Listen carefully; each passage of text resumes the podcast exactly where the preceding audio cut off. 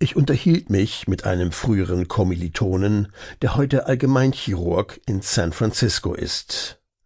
Wir plauderten aus dem Nähkästchen, eine Berufskrankheit unter Chirurgen.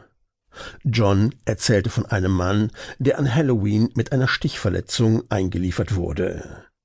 Er war auf einem Kostümfest gewesen und dort in eine Streiterei geraten. Nun lag er vor ihm. Er war stabil, atmete normal, hatte keine Schmerzen, war nur betrunken und lallte.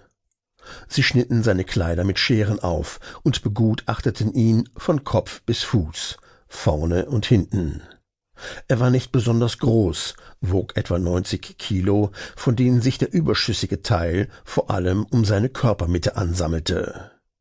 Dort fanden sie auch die Stichwunde, ein sauberer, fünf Zentimeter langer Schnitt im Bauch, der wie ein Fischmaul aufsprang.